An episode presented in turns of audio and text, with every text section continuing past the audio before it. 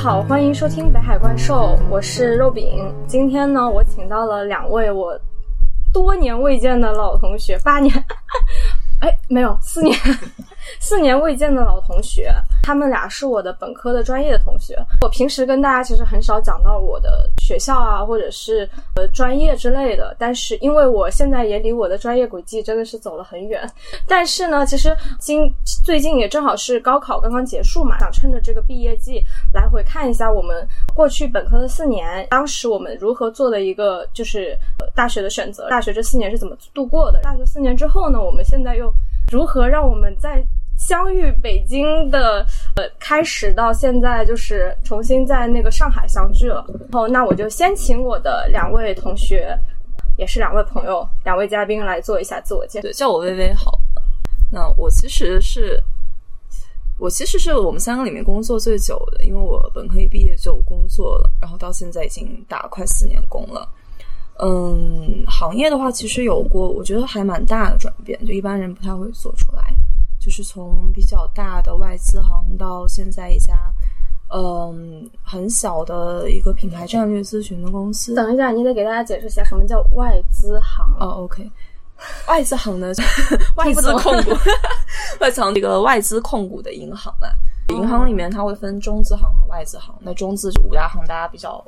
熟悉，什么建行、农行啦，什么工行啦这种。对外资行的话，就国内也就那几家了。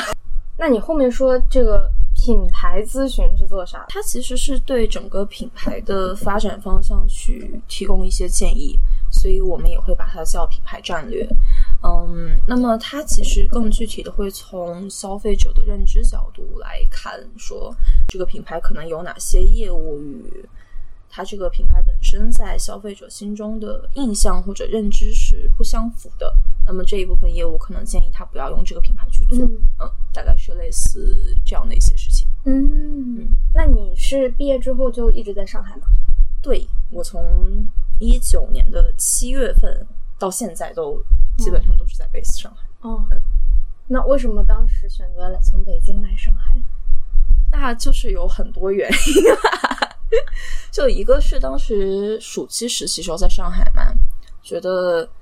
就上海。给我的感觉是还蛮舒服的，嗯，他的生活的多样性吧和丰富性，我觉得比北京要更 多一些，嗯，就会更有趣一些。而且我在上海当时遇到的陌生人对我都非常友善，嗯，所以让我对这个城市有非常非常好的印象，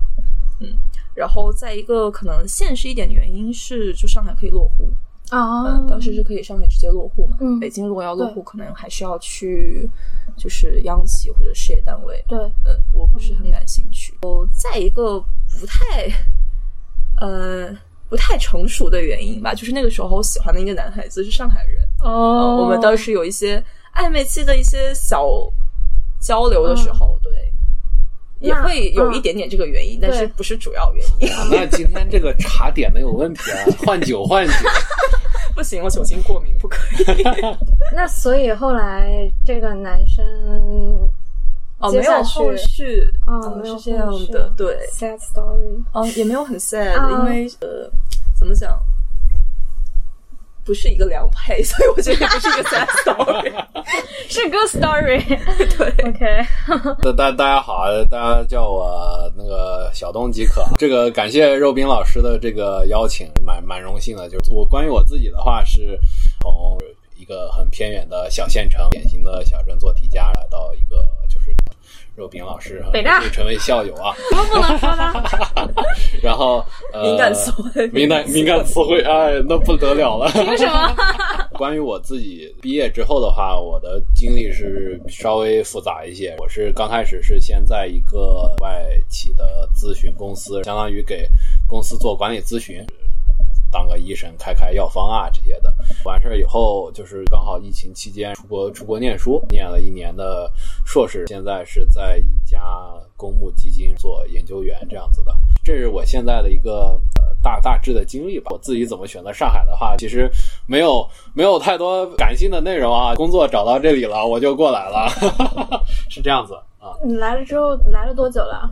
呃，是这样的，我第一份工作也是在上海，但是那会儿虽然说是 base 在上海，但是项目在哪儿我在哪儿，所以基本上和上海这个地方关系不大，只是、嗯只是社保在这里啊，人、嗯人和人基本上不在上海，嗯是这么个情况。然后然后这一段又是去年呃十一月底啊，疫情那会儿过。最最最最紧绷的那段时间来上海过来是半年左右的一个时间，对，所以说我对于上海的印象经历还是比较比较少啊、嗯。但是我还挺喜欢上海这个地方，比较我很喜欢一些什么建筑啊，包括上海这个地方和中国的近代历史都是有很大的这个联系嗯。啊，所以还蛮喜欢这种这种多元文化的这种氛围的。嗯，对，而且我们两个认识其实很早。是吗？对啊，就是物镜的时候啊，哦，你们俩都是物我们？对啊，我们当时三个人同时出现在杭州啊。啊，你去翻一翻当年的那张照片，如果你还在的话，我肯定不在了。我的曾经我还在，现在天哪可能也这是什么不在。缘分？真的，他当时就跟我说：“那啥，你们知不知道浙江省有一个小姑娘特别好看？” 然后我真的很然喜欢看后我说啊好看小什么姐姐。啊？然后然后我后来才知道啊，入我兵竟然是我们的同学。哎啊，你所以你那个时候是就是入学的时候跟他说的是吗？应该是入学的不，是入学是，就是在完啊上，就是在杭州的啊，时候。那就是考完的时候，啊因为我们两个很像考实验在这个很很很啊，这样子啊，对对，我就是我对好看小姐姐印象会非常深。我是因为对那个事情 PTSD 了，我那天考完心情特别不好，所以我把那一段记忆全部抹除了。全部删除。对对，你类 可以的，对，因为我觉得啊，就是我人生没有经历过如此挫败感的时刻。太谦虚 OK 了。是，我们现在都是日理科生，对，然后都都搞物理竞赛。嗯，对，你为什么搞物理竞赛？你喜欢物理啊？我就还好，我还是喜欢的，还是喜真的啊欢的，对。因为我我们家太难了，对，就是家里很多人是学电子的。那你当时选专业为什么没有去选类似工科方向，或者是电计算机方向？人要有自知之明，也不完全是。我是想过去学环境的，哦，但是怎么讲呢，就是没有那么深的热爱。嗯，我当时其实非常想学，到现在也一直很想学的是心理。哦，嗯那这个有双学位的呀，当时。对，这个又是另一个话题了。嗯就当时我是想直接转系过去的，嗯但是怎么讲呢？有一些学长或者是老师会劝我，这个决定有点太冒险了，嗯嗯嗯然后建议我可能修双会更保守、保守一点、保险一点。但犹豫之中就错过了那个报名的时间，嗯然后我觉得那就对来对勾吧。嗯。所以你当时选专业的时候，你也没有考虑选心理学，你是到我考虑的，考虑了其实是想学心理的，嗯嗯，但是爸妈不是很支持。在那一年吧，就一五年那个时候，我是觉得可能大多数人对心理学的了解更多是算命啊 或者解梦之类的这个、嗯这个范畴，然后可能到现在依然会有一些像可能六零七零后的那一辈的人会有这样的想法，嗯就他们并不是很了解心理学这个东西，然后身边可能也。这是这是对于学科的认知嘛？就是这个学出来以后能怎么样也是未知的。啊，对的，嗯出来以后能做什么呢？可以算命啊，是不是收入有点不稳定？这也算命贵的啊。现在这个乱世不正是 正是好时候，所以说当年就是一步行茶烫手。对，然后再一个是那个时候，我感觉大家身边，嗯，知道有人得心理疾病的这个事情会比较少，就是可能他得了也不会告诉大家，或者是他自己都不知道自己得了心理疾病，嗯所以这个事情它的可视性会很低，嗯嗯嗯那么大家对他的了解就会很很少。嗯嗯然后作为父母就不愿意让孩子去学一个确定性非常低的嗯嗯这样的一个学科，我觉得也可以理解。对，这也是咱们很多同学就是选专业的时候，对，我觉得其实光华有很多因为所谓高分陷阱，对高分陷阱进来的。对，因为我记得当时隔壁宿舍有个姑娘是想学中文的，嗯嗯，然后后来好像也一直在校刊吧，后面一直在做记者或者编辑之类的。我们班当时还有另外一个男生是大一结束之后就转系去信科了，呃，当然人家给的理由是就是光华的数学太水了，技术含量不啊够。果然太弱果然天。才的脑回路是我无法理解的。就是感觉自己的大脑都被闲置了，所以要去更难一点的地方。反正我是觉得有很多大家都是可能并不了解嗯商学院学什么，然后对经济金融有多大的兴趣也不见得，只是分到那里你不报好像很可惜，然后来到光华的，我感觉比例有有不少吧，嗯，具体不知道。嗯嗯我我自己的话，其实我对于经济金融这方面还是挺感兴趣的。啊这个这个也可以回扣回来啊。我现在做的这个工作就是类似于分析啊、这种的，它其实有很多。我是一个比较喜欢各种各样知识的这种人，这些乱七八糟的东西都有的这样的一个学科，能帮助自己更好理解这个行业的时候，其实这是一个对我来讲挺好的一个结合的一个地方。分儿分儿也刚好能能能上。刚开始的时候，大家都会面临的一个抉择就是我。是否是应该在这个道路上接接着继续坚持下去嘛？因为我也有别的感兴趣的这些领域，呃，比方说那啥，有一个室友，他是他是和陈环的关系很密切，我也很喜欢地理这些东西嘛，然后我就在想要不要，就是他给我发他的课表，然后我就觉得我每一样课他上的每一样课我都感兴趣，啊，呃，所以所以也会有这样子的抉择了啊。首先一个对于现在的学科没有那么的厌恶啊，咱们的培养的话也没有那么艰辛啊。不像那种什么，就是不像医学的对 啊苦，对吧？对啊，啊，就是我们的这个这个灵活性还是有的。所以光华是真的挺水的吗？啊 这个问题我和一个学姐深入的去年的时候我们有次聊过，也不说嗯深入探讨，嗯就他也一直觉得说光华还蛮水的，嗯嗯，直到她去找工作的时候，嗯，因为他读了 PhD 之后，发现可能自己不是很适合在高校做科研、做嗯教职，嗯。嗯，所以临时想要去找咨询，嗯。嗯，就是头部那几家去面嘛。嗯。但是他和其他的 candidate 就相比起来的优势，其他人可能是就同样是 PhD 想要去做 consulting，但其他人是要提前可能几个月去做准备，然后才能够有惊无险的去面试通过拿到 offer、但是他可能是提前一周不到吧，就看了看，然后去聊了聊的 offer。但他觉得这个之所以他的准备时间会这么短，他觉得和他本科时候受过的教育和训练有很大关系。嗯嗯，所以那个时刻让他觉得其实嗯，公华并没有那么顺。嗯，对。所以我们本科时候学了啥？不是让他就是比如说做 presentation 或者 case study 的技能吗？这个我觉得工作之后还是蛮重要的技能哎。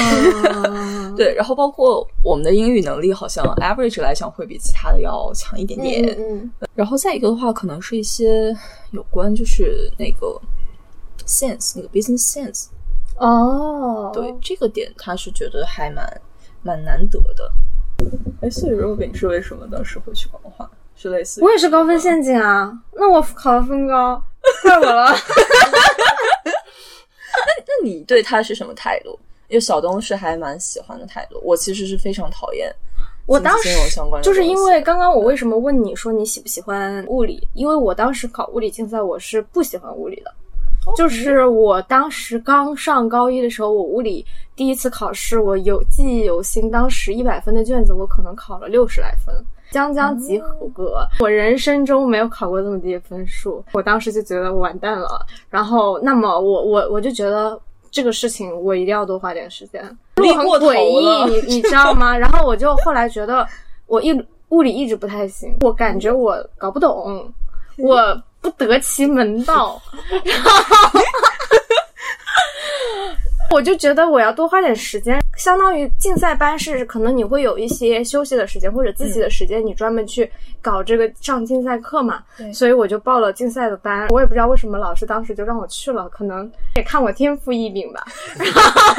是这样的。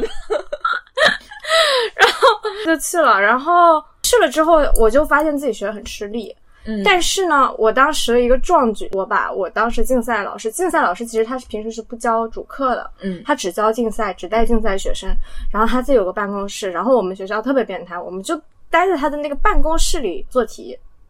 他那办公室挺大的，那个可能平时茶水间，可能会客的那个小小沙发那个地方就没有了，他就放几张桌子，学生就在他眼皮子底下做题。他身后有一个书架全的那种感觉啊，对对对，他身后有一个书架，然后全部都是竞赛书，我就把他那个书架上的书一本一本的拿来，全部给全部给看了，全部给做了题目。我即使是这样。我也就是也有一些同事同样是竞赛班的，比如说有一些男生，他们晚上自习可能到九点到十点的时候，就趴在桌子上在那流哈喇子了，然后 然后可能我我平时考试分数考出来也和能够将将能够和他们差不多的程度。还有一个一个天才少年，我们物理的竞赛班有个天才少年，他这种，嗯，感觉他平时都没有在做题，也没有在认真听老师讲，平时在吃冰淇淋，不停的吃冰淇淋，平时也不吃饭就吃冰淇淋，然后他就是那种。平时也不吃，他就是那种不喝水，就喝可乐。他就是那种每次考试都能考满，近乎满分。他所有的题目，不管多难的题，他都做得出来。当时我我也不我不想跟天才比，但是我就觉得我勤能补拙吧，我就很努力。但是这个东西我是真的不享受。但是我我我等到我后来通过物理竞赛，多多少少我还是拿到了北大的那个一个保送的资格。我当时是签了，提前签了一个原培的。原培的合同，我只要过一本线，我就能进原培。当时我整个高三我就悠游自得，我们班级的大家都很优秀，其他同学也非常的，呃，就是努力且优。是高考，就是我反正就是有点超常，我个人认为是超常，但可能他们老师觉得意料之中。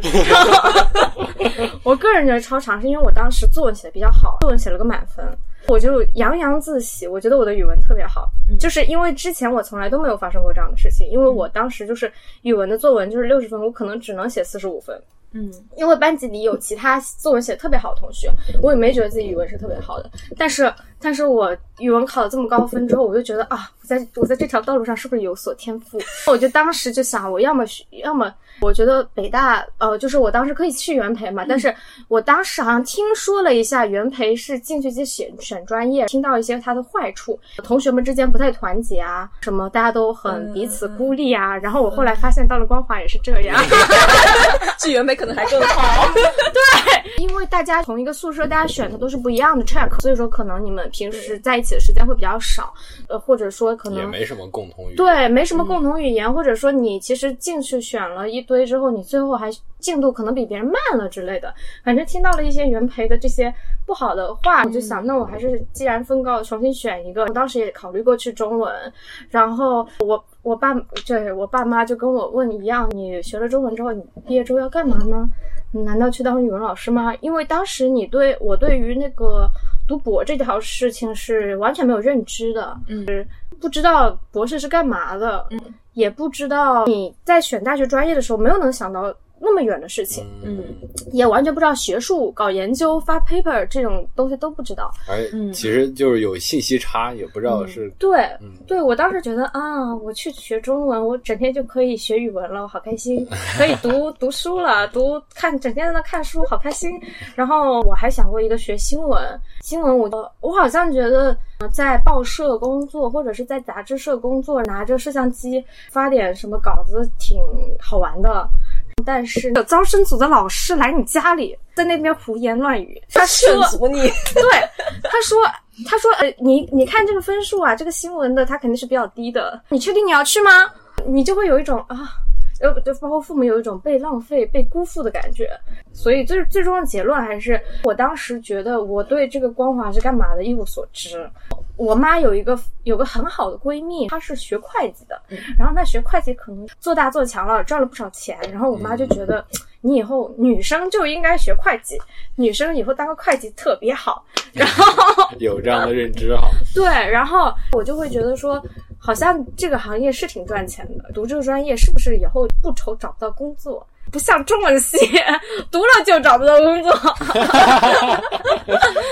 就去了。大家还有一个就可能觉得这个读这个专业的人大家都比较优秀吧，嗯，你没想到去了一个大家都比较优秀的地方，你就成了一个渣渣。这专业怎么选这个东西是，嗯、就是在咱们当时那个时候是非常短的一个时间内做的一个决策，然后其实很很就是很很多信息都不知道啊、然后在就至少从我的角度来讲，呢之前都是自己能不能上北大、上清华都是一件完全未知的事情，更更何况去这这种考虑更是更是更是无从谈起啊，只能说是到到了跟前了，一堆信息，招生组的信息、老师的信息，然后父父母、同事的信息，全都灌进来，就就是就是现在就就就这么多东西吧，啊，大家去做个做个决策吧，啊，就是这样的。但其实是应该是一个更长的一个时间段来做这个东西。嗯，的决策的。对，因为当时那段时间其实非常的短，就是从你出分到报志愿，嗯，嗯，首先短期是一个就是那种信息轰炸的感觉，对对而且各方的对是的信息它可能是相有真有有有真有假，而且比方说张山组老师他有相当强的目的性，像父母的话，他他他有他的生活经验，他有他的这种世界，他他对于这个专业的认知也未必包包括对，包括周围的同同事啊什么之类的，也是那啥的。对的，就是每个人视角其实都有偏见，对对对，然后再一个就是当时不光是考生自己吧，我觉得考生父母也都处于一个心情不是很冷静和稳定的状态。对对对，是其实这个状态不是很适合去做这种专业选择重大的选重大的决定。嗯对的，就像在银行工作的话，他其实建议，比如说这个客人他是一个刚刚丧失亲人，嗯或者是生活中有重大变故，刚刚中了彩票这种嗯阶段的话，其实是不建议他立刻做投资理财的决定的。嗯呃，因为可能会很大影响大家做一个客观的决定。嗯我觉得其实，在报志愿是一样的事情。但说到原配哦，其实我感觉我工作之后，和一些在就是海外读本科的朋友嗯，聊起来，他们都会觉得原配是一个非常好的模式，对，对，是一个非常和国际接轨的模式，对对的，对对的。其实大家对海外读本科的朋友对他的赞赏度远远高于，我没有听到批评的声音，其实就完全是一边倒的赞赏的态度，甚至还觉得说没想到国内会有这样的模式在，嗯呃，因为有些人是可能高中就出国了，就他都不知道国内会有这样的模式在。对，因为像元培这种，最开始应该就是学，当然，当然，整个大学体系就是从西方来的嘛。对。然后 元培就是在学习国外，相当于我先进行一年的偏博雅教育的这样一个东西，然后之后你对大学生活和整个你未来想走的人生上方向。你对各个专业稍微有一些了解之后，你再去做那个决定。因为我们，我是回想起我十八岁那个时候，我就是啥也不懂，嗯对吧？你知道的只有嗯，你高考的那几门课而对，已。怎么怎么怎么这些学科，然后做题，对对对对对，你知道的只有这些。当这样子的一个认知的小朋友，怎么能做得出一个要决定我未来要做什么的这样一个选择呢？所以我现在想起来，就是我后来再去，嗯、我是到研究生的阶段，我才去，嗯、读一些类似于其他学科的书啊，嗯嗯、或者说大四开始才其他学科，比如说社会学、心理学、人类学，嗯呃，才对这个世界的，或者说呃，包括一些可能思想史方面的书，嗯嗯才对这个世界的历史啊，然后这个世界全貌以及其他世界这个世界其他部分的人活着是什么样的，有一些认知之后，你我觉得我看这个世界的视眼睛是有些变了的，更全面和成熟的方向去嗯看的。如果当就是当我毕业之后，完全走向了一条非常嗯嗯狭窄的道路，我大学嗯的那套游戏规则之后，就是我感觉到了某人生某个节点。会遇到一些危机，这种大学四年像有一个游戏的藏宝图一样，就是你嗯按照这个路线去，对对你按照这个路线去，你大底，你就可以成为，你就你就应该这样，你就应该走上，就就应该走上人生巅峰，迎娶白富美了。就说大一的时候你就刷绩点，对，然后大一的时候，对大一结束之后开始找第一份 summer，你到大三的时候，你差不多得有四五份 summer 了。然后你你在大三的时候，你不能只有一个选择，就是其他院的同学可能都是大三大四才开始实习的，但是光华的同学大三大四跑线，对，那你大三的时候，你最好是 summer 已经拿到一份 offer 了，但是你这个时候不能停止，你必要大四须要秋招继续找。对大四秋招继续找，还有叫考托福、雅思，最好再申请一个国外的 offer，然后拿一手牌，最后在那一手牌里选一个最优解。比如说选课，你要选你，比如说大一上要选什么。大二、大一、大一下要选什么？大二上选什么？大二下选，然后哪些课是能够帮你绩点提高的？比如说北大什么著名水课、是吧？地震概论是吧？这可是我为数不多拿了一百分的课。大四可能你就就可以把那些难得分的课都留在大四上，因为大四就不需要看你绩点了嘛。嗯，对，比如说很多事情，你不是你光考一个分数就能够就能够就能够好的，或者说你那个分数不是你考试考出来的。有嗯有他说他从那个大学第一次就是大一开始第一次知道了三个字叫搞关系。然后他说原来原来就是人际关系是可以成为一种资源，然后甚至可以去变现获得一些利益的。当我们在一套高考那个系统里，我们知道的唯一的，我们要考一个高分。到了大学里，或者到了以后的社会上，你就发现这个游戏规则完全就不是这样子的，有很多不同的方法路径可以去达到一个目的。在那个阶段，我是觉得我花了很长一段时间去适应，嗯，然后以及说。那我到底要玩哪个游戏？当然，最后我的选择可能就是我不想玩了。对，对，就是刚刚杰威说到，刚刚微微说到那个 说想转专业嘛，我上次跟那个东东也讲到，我当时也有想过，但是也也我我可能没有跟其他人聊，但是我嗯自己内心就下了这个这个判决书，嗯就觉得说转转系很感觉有点。有点还是自尊心作祟吧，你就觉得你不想去从一个高的地方跳到一个低的地方。对。但我觉得刚刚提到的这个游戏规则，就从这个角度来讲，我觉得光华其实，嗯，你说容易也蛮容易的，就说难也很难。嗯，就是容易点是在于它游戏规则很清晰，对，然后可以说大部分人都是按照这条路径在走。对呃，其实，在这样子的一个游戏规则里面，你如果想要去成为那个赢家，或者说想要做得更好，其实你要努力的方向就很清晰。就如果你打定主意要走这条路，一个很省时省力的方式，我指的是对你的自己的内耗来讲，你不需要花太多的精力去想自己到底要什么，你就按照这条路去走，因为已经有无数的人是这样子走，而且走出来了。那么你按这条路去走，大概率是不会出错的，应该会嗯到达他们去的地方。嗯但是这个点反过来讲的话，嗯，如果说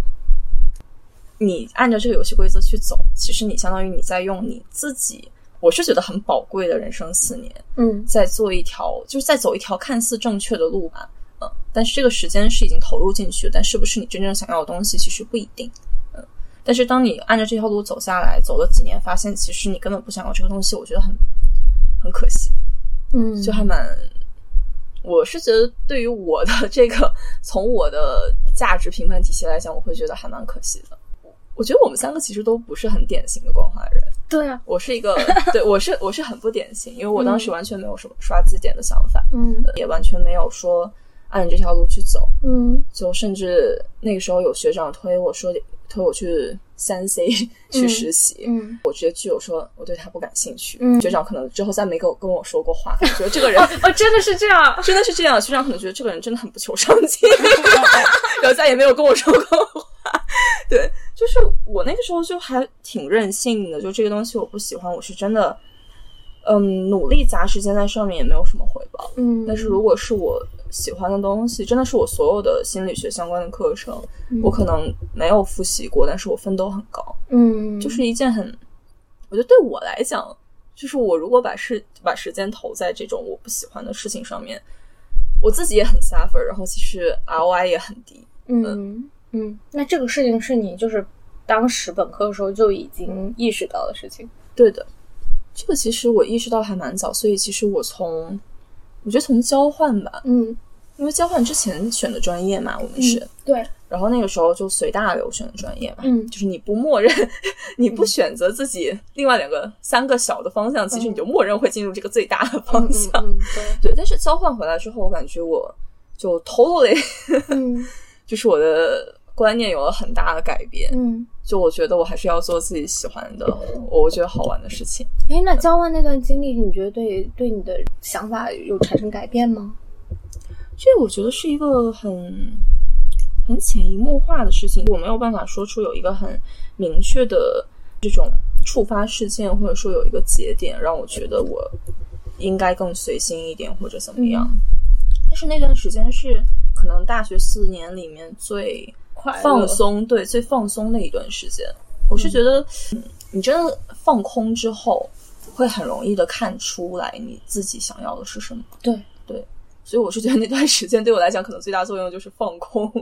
对。对，然后很开心的过了几个月，嗯，然后回来之后就觉得，嗯，还就是开心重对，要，还是开心重要，对的，对。嗯你刚才说这个就是光华这一套评价体系，我觉得是对于高考的那一套评价体系的一个完美的继承，就是都是单一的游戏规则，都是单一的奋斗体系，然后在高考这个体系里头，优胜者又投入到另外一套标准化的这个这个体系里头，我觉得这这个逻辑是非常非常通的啊。那但是我觉得这里头有有两种人他不一样，嗯。有一种人他是只需要知道我是一个成功的人，我是一个厉害的人，对啊，然后这种人就是这种人，我觉得是很很适合这套评价体系的。对我不在乎我到底做的是什么，我只在乎我我我比你强，或者我、我是我是牛逼的这样的一个嗯人。然后，但是我觉得第二种人的话，就像像微微这样有有自我意识的人，我感觉讲是自我意识了，啊，就是或或或者这么讲吧，就是就是就是就是我当时在做咨询顾问的时候，有被问到一个问题：你每天住的都是五星级酒店，就是怎么样看着都是光鲜亮丽啊，怎么如何的？你你没有觉得自己很幸福吗？我觉得我本身做的这件事情不喜欢，就算是我被仰慕，我就算就是就被被别人认可，我这件事情依然不能给自己带来幸福感。我觉得这这这个 这个问题所在，这个模式本身它是适配两两种不一样的人。对对的 对的，就是我也不觉得光华这个体系是不好的或者怎么样，是就它是是有适合它的人的，是是是，而且是我们而且它确实有一些没也没有好坏的这种价值的判断其。实没有这个判断。嗯，就是我们其实有一些同学，我个人是觉得他们很适合这条路。对他们来讲，他们比较看重的，或者会让他们带，就会给他们带来成就感和满足感的一些，比如说我想要更多的收入，想要更好的社会地位，甚至实现阶层跃迁这些。那对于他们来讲，其实我觉得这条路还蛮适合他们的，他们也会过得很开心。对这条路其实又很清晰，他们可以用 确实是用 ROI 很高的方式去获得自己想要的东西，对整个人很自洽，会很开心。而而且而且我还我还我还接触过那种同学，就是他就是会自己的反复给自己做心理疏导，然后让自己爱上这一套，爱爱呃就是就是劝说自己这一套是正确的，然后也是符合自己价值观的，就是会会有这样的情况出现。我觉得其实这也是获得幸福的能力，不是吗？对，就是。我觉得很关键的点要自洽，你这你自己想要的东西，然后或者说能给你带来的快乐的东西，你自己知道，而且你愿意去，你能够去做它，就你那你就会很自洽，很开心。是但是是，就如果这个东西它不匹配，你就对啊，就像刚刚那种方式，就是我说服自己是匹配的自己自己对，也是一种方式，是吧？啊，就是你没有办法改变环境，你改变自己也是一种方式。哎，那他们有有怀疑过的时刻吗？我只是有好奇。据我了解的话，当然是有了，当然是有了，就是会会会，比方说，就是自己原先走了一条，就是嗯就是就是，比方说我是奔奔奔咨询，或者说嗯奔奔奔什么，就是导研，然后到到到中途一块儿遇遇见什么挫折，然后他在想的时候，哎，就是就是可能有一些证据已经指向了你这个就不太适合做这个东西，或者说，哎，但是他他能。哎，把这个思路继续 就是就是继续往往往前，就是往他原进原先既定的就是这一套游戏规则继续往下走。嗯。嗯，当然会有，当然会有，嗯。但是但是他是有那种强强大的心理的这种这种嗯这种修正能力，能把它扳回来。但是我觉得对于我自己来说，我我我我在我在本科的时候，很快就意识到了我自己嗯。不喜欢这个东西。然后，但是我觉得我没有像微微这么强大，觉得嗯嗯，我我不喜欢的事情，那我就不要投入。我觉得我当时还是就是小镇做题家思维，还是嗯惯性的让自己去尝试了一下，是感受到了一阵挫败。可能觉得真的干不好吧。我也是跟你一样，不太喜欢 social。我每次在 social 的那种场合，我就觉得浑身难受。其实这个行业，我觉得是蛮需要去做这方面的对能力的，就具备这方面能力的。然后我就觉得，啊算了算了，不适合。对，我觉得金融啊、咨询啊，就是这些相关的行业都还蛮需要。我觉得他们本质就是资源交换，嗯所以你在资源交换过程中，要么是你本身就很有资源，嗯那其实你不用去搜索，大家会来找你。嗯但如果你没有资源，或者说你需要去换别人的资源的时候，就一定会有搜索这个过程。嗯嗯那如果你不是一个很喜欢 social 的人，然后又没有办法逼自己去做这件事，其实就会很难过。嗯哎，但件但是这这件事情就是之之之前之前我也我也我也跟我女朋友讨讨论过这个事情，我觉得她，嗯，是是这样子，但是、呃没有人会喜欢做自己不愿意做的事情，像 social 也是其中的一个，但是但是这个和你的这个目标到底是什么关系？，就是从我身边的例子来讲，嗯就 P 型人是很随性，就是不太会说，比如说我要换工作的话，嗯我不太会去想我换了这份工作之后还可以去哪里，我不会想那么远。嗯，然后我可能是哦、这份工作我感觉很有兴趣，我想要做，然后就来了。嗯它就更像是凭感觉形对式的。但是 P 型人的话，相对来讲适应力会很好。因为你又不做规划，你适应力会很差，你可能会得心理得 心理疾病，可能会很不舒服。嗯对 J 型人的话，他一般可能会想很远。嗯、比如说我这两份工作什么利弊是什么？从我自己的个人能力和优势来讲，可能哪一份对我来讲会更好之类的，谋划他会谋划很久，嗯对，他会思考很久，但是就会很不喜欢变化。嗯就是更倾向于更稳健的一个，方式。就是我提前把规划全部做好，尽可能降低惊喜或者意外出现的可能性。嗯对，比如说突然的出现一个约会，朋友说：“哎呀，我这里多出了一张电影票，就在一个小时之后开始，你倾向于去还是不去？”然后你正好在家无所事事，对嗯，你倾向于去吗？你看啥电影？啊 好的，我我是之前是 J，慢慢这两年变成 P 了，我觉得是一个令人喜人的变化。我也有朋友工作之后，就 J 的倾向在减少，嗯就向 P 的倾向发展。那我也是，我之前 P 只有百分之七十，现在已经百分之九十，就是越来越高，是吗？就越来越躺。越来越 follow your heart，挺好的。那你们现在回看大学四年，你你们会觉得就是有什么遗憾的地方吗？那我觉得没有谈恋爱是我很遗憾的地方。啊，对，真的吗？对，就大学四年我没有谈过恋爱，就是喜欢的不喜欢，喜欢你的不喜欢，你不喜欢，不喜欢你的喜喜欢你，呃，不是我喜欢的 不喜欢你，不一定喜欢我。啊。那就是没有做过一些什么，嗯，来尝试一下的，嗯没有，不太有。啊，你就是觉得不是两情相悦的就那倒也不是，我觉得就是可能时机未到。啊，timing 很重要。对，我觉得可能是时机未到。但是我之所以觉得它是一件很遗憾的事情，是我最近两年发现，就是你在一段亲密关系当中嗯能够获得的成长，其实会很多也很快。对于我来讲，嗯嗯嗯嗯，对，所以我觉得很遗憾。所以就是可能最近两年是有有这样一些体会，对的是，吧？对的，有一啊些不好的体会，有一些不好的体会。哦，对，有非常不好的体会，但是是一个快速成长的阶段，所以我觉得哦这个阶段如果提早一点可能会更好。嗯，明白。对那东东呢？嗯，其实我也差不多吧，嗯就是我的你谈了呀？不是不是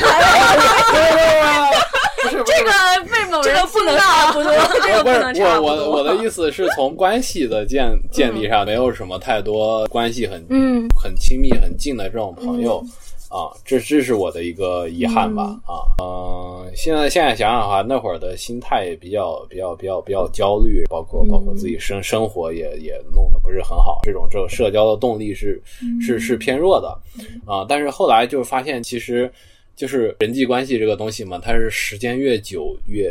越深厚嘛，啊，嗯，就像白酒一样。啊，突然有 广告的感觉，这里缺一个广告位，对，哎，这这正好可以挂出来啊！我们这商业化就算招商了。对呀，对，所以说，而且而且，大学是一个很好的一个就是交朋友的一个地方啊。嗯，嗯对。其实要再说的话，我觉得我当时没有转系，还是一件很遗憾的事情，嗯对我来讲。但是你把我再扔回那个时候，我觉得我还是不够勇敢去做出这个决定，就是对于那个时候的我来讲，没错。嗯，所以也没有办法改变，也没有什么好遗憾的。这样一想的话，对我现在想想，我也是觉得，就是没有转系可能是一个比较遗憾的点。但是如果真的转系了，我现在也不是现在的我了。，对对，就是很多事情就会发生转变，可能对的，对就会是一条完全不同的路径。对，对转系也未必是一个就是就是康庄大道。对对的，对的，对的，就是完全另一条路，而且你不知道它会发生什么。嗯就比方说，我现在有同学接着往上念的嗯，啊，那也也是 筹发表啊嗯啊哦，这这这这我这实验做不出来，然后没有没有数据，然后这这都是都是这些都是很具体的这些东西了。对，都有好坏吧。但是就是那条路，你要走了，你才会知道，嗯。就是它的挑战在哪里，和它可能好处，或者说让你开心的地方，或者说你的收获会在哪里。嗯。对。但是你很难再有机会去走这样一条路，嗯，对，所以就还挺遗憾的。那那这这这不就是强调 P 的那个方面吗？哦，对呀、对呀、那个时候不够 P 呀、不够屁。那时候情商没有这么高呀，以后还可以再 P 一点。这是百分之百嘛。就我觉得我大学四年，就是如果让我再来一遍，我最最还想改变的，倒不是转系，但是我觉得，嗯因为光华其实就像你们说的，并不那么需要我去 involve 的去做很多的学习上的事情，我就觉得，那我有多的时间，我其实。可能可以尝试一些更多不一样的东西，就包括嗯可能我当时去报了一些社团，但是没有很认真的去嗯参加，也很难跟别人去交朋友。嗯，那我也不知道为什么当时精神状态就是这样子，嗯可能刚上了大学，对这个世环境充满了怨恨，挺不高兴的。所以说我当时可能也是隐隐的觉得社团这个东西没啥用。觉得里面做的事情也挺无聊的，大家闹哄哄的干嘛呢？但是我当然我到现在都还不太喜欢这种闹哄哄的氛围吧。但是我现在是有听说过一些朋友，他最好的那些挚友在大学的时候有认识到，嗯然后我是觉得挺挺挺珍贵的。然后但是交因为工作了之后很难再交到朋友了，就是。嗯，大家就是你，你社交圈可能就是工工作同事，嗯然后同事之间又只会聊同工作的话 题，以及老板。一起骂老板，然后或者骂公司，然后你 你你你你下班之后其实也不想再见面，然后大家也可能因为你你在职场上你们还需要打交道，所以互相有一些礼仪，就是我们不要深入侵入对方的私人生活，对，所以说那要去哪里找朋友，我觉得还蛮还蛮需要一些勇气的。但是，嗯嗯，如果那个时候在大学里能够交到一些朋友的话，我觉得是蛮不错的。但是我另一方面又会觉得大学里交到朋友其实很难维系，就是你、嗯你只是朋友的关系，然后你大四之后你。就是两个人很很容易分道扬镳，因为你们没有什么 说我要待在一起的承诺，不像情侣一样。嗯然后这情侣也会毕业分手哦，啦对，也没有什么毕业分手，对，对对，然后所以说，可能一旦处处在两个城市，你们彼此工作都忙，慢慢的关系就会疏远，各自有了各自的生活，嗯所以我会觉得挺难的。但我觉得这个点倒是我可能经嗯体会不太一样。嗯就我之前，我想想，可能前几个月的时候，因为曾经去年有一段不太好的感情经历，所以我在非常努力的去嗯学习相关的东西，嗯。对，探索一些自己的嗯边界和自己的一些三观或者之类的嗯。这个评判体系这样的事情。嗯，当时应该是看到 KY 一篇文章，看完之后就是我深有所感，进行了评论，结果那条评论就莫名其妙成了最高赞，就被本科的时候另外一个朋友看到了，哦，对，然后他看到，就我们其实可能一年都不太会有一次联系那样，嗯。就很久没有联系了。当时我们也是毕业之后到现在好像好像没有见过，但是他就是看到之后赶紧过来问我说，就是有发生什么事情吗？是最近。嗯。对，所以我是觉得这个，对，就是他其实会是一个你不太会经常联系，但是，呃，就如果你看到他，或者嗯。他看到你有一些可能需要支持和陪伴的嗯时刻，还是会出现在，嗯就是出现在你身边的。所以我觉得我的体会可能不太一样。或者说它是就是不是一种基于基于利益或者说基于什么的对的的这种这种关系，相当于安全。对，我觉得那个时候其实大部分人吧，去结交朋友的时候，还是出于一个很单纯，对很很真诚和很纯粹的状态。嗯嗯，就对对对当然，我也知道会有人可能是出于一些自己的未来发展啊，或者是对一些角度去有意识的结交一些嗯人脉，但那个我觉得只能叫人脉，不太能叫朋友了。嗯嗯但是那个就是大学那段时间，可能是这个就刚刚说到是去结交人脉的这个目的相对会比较少，还是你去结交朋友的这个，或者说你去认清这个人本身的这个目的会更多的一个时间。嗯那工作之后就这个比例会对提高会对会降会变化，嗯对。嗯。所以，如果人生再来一遍的话，你们觉得你们还会再选择你们现在这条人生道路吗？因为因为之前有一部日剧，我不知道你可能肯定没有看，我也没有，叫 叫重启人生。当时引发了一个讨论，大家就是，哎，那人生再过一遍的话，你会想要怎么过呢？就是对于这个人，对于这个剧的思路来说，他不是说我要打怪升级，我要成为一个人上人，或者我我现在知道了，可能股市到了哪一年是牛市，我提前做好准备，低价买入，然后赶紧到了高价卖出，那我不就赚大钱了吗？也不是这样，他可能一个积德的思路嘛。哦 OK，对，就就我我记得就是就我看过一个电影，就是呃叫叫什么《居家男士》，不知道那个。好适合你的电影。看这样方面的电影 不不是不是，他那个他那个呃故事梗概和这个很像就是他是原本是一个华尔街的精英，结果第二第二天一觉醒来变成了在乡下的一个就是就是小卖卖轮胎的小职员、嗯啊，但但是为什么他会变回去呢？是是因为他当年去华尔街打拼的时候知道了那抛弃了他的女友，啊，他又回回过来的时候，他是跟他，然后就变成跟他女朋友就是就是结婚生子，变成一个普通的一个嗯幸福的家庭。我觉得有有一点点像啊，有一点点像。所以所以我觉得就是从从我的这个角度来讲，假如说我能重新再过一遍我的这个生活的话，嗯这个这个问题本质，你从这一段的人生里头学到的什么东西，你能带回去吗？啊，我觉得一个最、最大的一个呃打打一波广告，阿德勒的那个被讨厌的勇气。哦，嗯，知道。然后，然后就就是就是就是就是对对自己好一些，也对别人好一些啊。因为因为我觉得我在过去的时候，就是对于自己很对于自己很严苛，也不是说很严苛，就是对于自己很拧巴的同时，对于周围的环境也很拧巴。嗯啊，嗯，但是其实没必要。像我的话，之前的时候会有很强的负反馈，就是没有达到自己心里的这个预期，我会给自己拼命的打打打打打扣分啊道。稍稍稍微有有有有一点成绩的话，就就就就就也也不会有太太多正反馈，这种负反馈会会很很多，而且就是。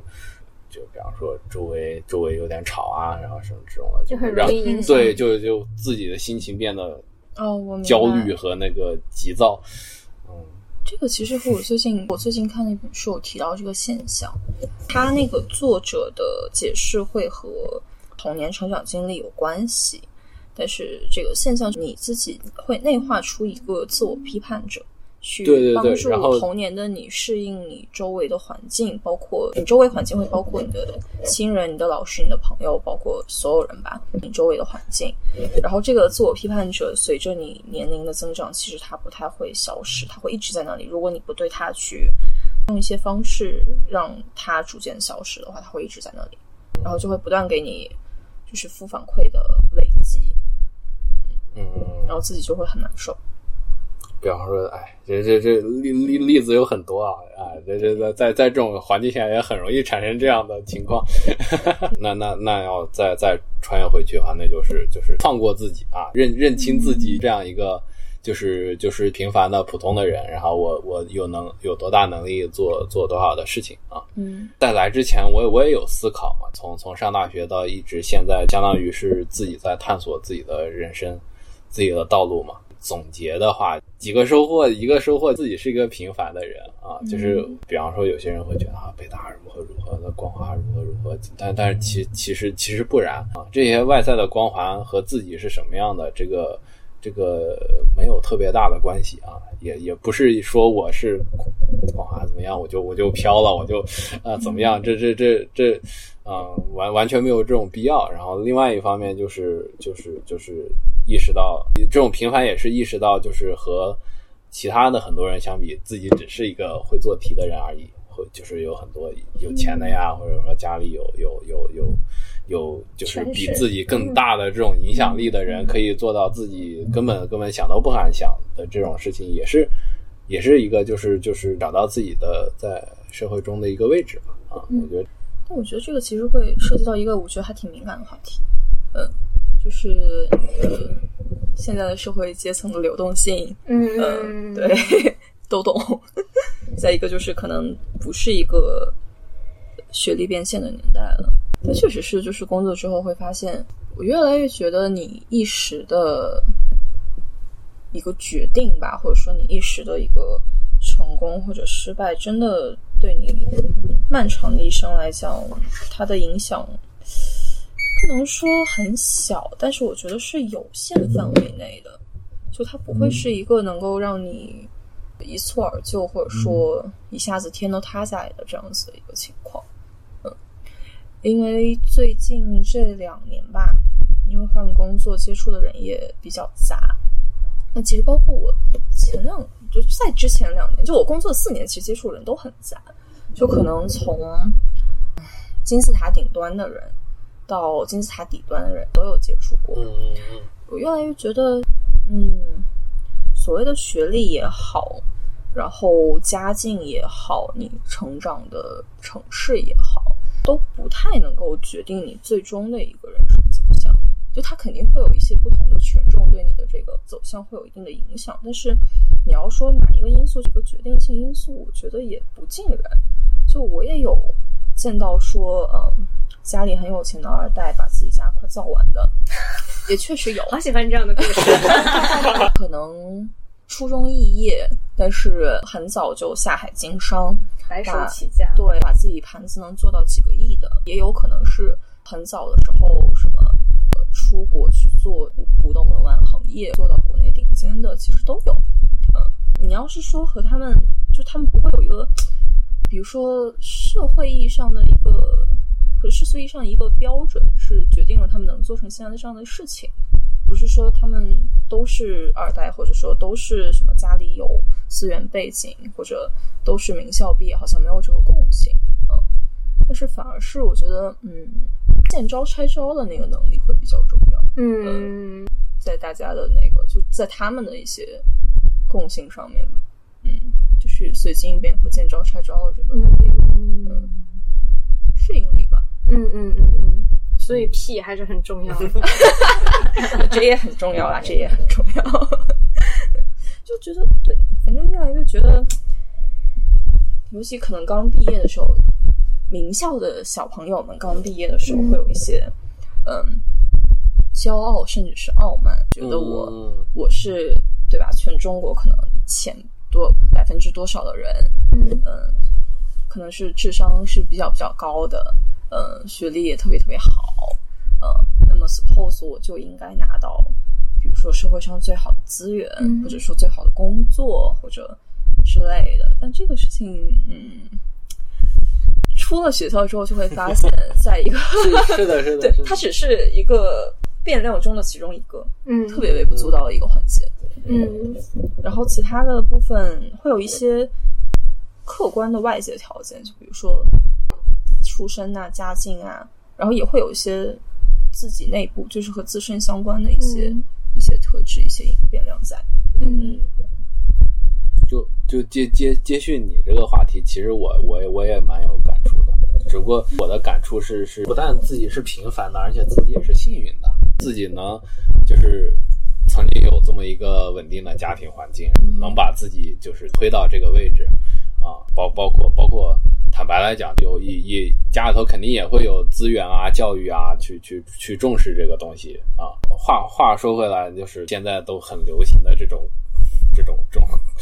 竞竞争主义，或者说那种那种社会达尔文主义的感觉，优胜劣汰嘛。但是但是这这高考是一个很好的体现这种这种这种竞争的感觉，但是实际上就是那优胜者是是因为他那啥，就是是因为他努力，所以他完全达到的，其实未必。仿佛就是就是就是站位没有那么高的人，他可能家里头有那啥呢，有变故呢，或者说就是有一些什么样的情况呢？啊，假如说我们我们两个角色互换，不一定我就能比他做得更好啊，或者或者他他他说不定能达到比我现在更更高的成就，这这都不一定啊。所以所以我觉得就是一方面就是就是站位是低的，自己是平凡；另一方面也是就是自己也是幸运的，能够在这个社会里头有有这么稍微处于就是有一点点这种这种这种能力的这种感觉吧。想想，可能一年以来我的一个感触是，嗯，就是还是要先独善其身，你才有能力去兼济天下。嗯就是在你自己都没有，嗯，达到一个很自洽的状态的时候，你很难去有余力帮助你身边的人也好，你不认识的人也好，嗯就可能还是要先找到自己。嗯嗯，包括就是如果从一些特别，嗯，经济意义角度上来讲的话，就你肯定是要先自己有很多钱，你才有嗯可能去捐出去做公益。嗯嗯嗯嗯如果你自己其实已经在一个维就是维持生维持生计比较艰难的挣扎线上。对，嗯然后你还想要去嗯拿出一部分去做公益，这个精神当然很值得敬佩，但是其实你嗯能做的那个力量会非常有限。嗯嗯，其实刚刚我们在整整个聊的过程当中，也都有讲到一些。其实，嗯，在这个大的社会背景下，在过去的那种个人努力来塑造神话的这可能性已经越来越少了。然后现在年轻人也流行说什么躺平啊，然后呃什么什么什么佛系啊之类的。但这个并不是说我们就不不不什么都不做了，就真躺平了。就除非你是家。呃，那个父母愿意养你啊，或者父母有这个能力养你啊，这这个我也无可厚非了。但是没有一个人是不愿真的愿意每天在家躺着什么都不干的。那那真的开心吗？真的开心吗？我也不知道。但 是但是，嗯、我觉得人总是会想要去做些什么，然后嗯，想要去创造价值吧。不管是挣钱也好，或者是啊、你做一些对社会有意义的事情也好，都是去嗯创造价值吧。然后以及说，嗯，我们找清楚、想清楚自己真正想要的东西是什么，然后嗯，然后往为之努力就好了。就是没有一条道路是绝对正确的，也没有一条道路是嗯绝对错误的。就是我觉得好像生活就生命就没有什么正确和道对错误之分，就只是你自己去探索你自己的路而已。每个人的路都是不一样的，嗯，我觉得是。对，你们还有什么要补充吗？非常非常认同。非我一开始看到你那个问题，我也是觉得说给建议是一个一般是一个比较是高位给低位的这样的一个状态，嗯就不太可能说你给你老板一些建议，嗯，一般都是老板给你或者是你的长辈给你，就这个这个位置多少感觉好像会显得有一些傲慢，嗯。嗯但是确实怎么讲呢？像小东讲的，我们可能初心还是好的。对，但是也就是我们个人的很局限的视角，只能说是供参考，或者是对对。对，只是多一个视角而已。嗯嗯。嗯嗯，我其实特别想说两个点，就我觉得保持对自我的洞察力是一件很重要的事情。嗯，这个事情可能和你的年龄没有关系，就不会说你到了五十岁就不需要保持对自我洞察。我起码从现在的我来看，我觉得到五十岁我也需要保持对自我的洞察。嗯嗯，尤其是在比较早的时候，如果能够对自己的了解会更深，其实嗯，可能会帮助你做出很多不太容易后悔的决定。对对少走一些弯路。对，然后可能也会帮助你和周围的人际关系相处会更加融洽。这个可能会牵出另一个话题，就是我会觉得，就最近一年吧，我会觉得说，你能够去明白自己的需求是什么，并且提出它，是一个挺难得的能力。嗯嗯嗯，对我来讲是这样的，对，因为我之前我可能要么是我没有办法明确的说出我的需求是什么，嗯或者是我知道，但是我不太敢提出来。嗯对我觉得这个其实是个很重要的能力，就你这样子，你周围的能够帮助你的人才会知道你需要什么，然后怎么去帮到你。嗯然后再一个的话，是我现在老板说的一个视角，其实我一直觉得很欣赏。哎呀，这个这个话好傲慢，我很欣赏我的老板。这没错啊，你只是从个人角度欣赏了。我确实很我很喜欢他的那样的一个观点，他是觉得说，嗯，你怎么看待这个世界，你就会得到怎样的反馈。嗯具体举例来讲，嗯，比如说你是觉得你周围的人对你都是善意的，嗯那么如果他们会批评你或者给你一些负面反馈的时候，你会觉得他们其实是在帮你，在给你一些建议。但是如果说你觉得周围的人就是想要跟你竞争，然后就大家就是想要卷生卷死啊、那么别人在给你一些，可能人家是真的想要给你一些建议，嗯、那你会觉得他可能在针对你或者怎么样，就是会让你的视角变得很局限，而且偏见会变得很强。嗯，那么你能收获到的东西其实会非常少。嗯最后分享一个导文啊，这这一个导文对我自己有帮助，对于对于这个跟跟很多朋友聊的也有帮助。它是一个自己和自己相处的一个方法，也是阿阿德勒心理学啊。他那个导文是讲的，请请赐予我呃勇气去改变那些我能改变的，呃请赐予我宽容去接纳那些我不能改变的。最后一个是请赐予我智慧，分辨这两者的区别。就是就是很很多事情就是靠着这个啊，想想一想，能给自己的生活就是有一些帮助吧。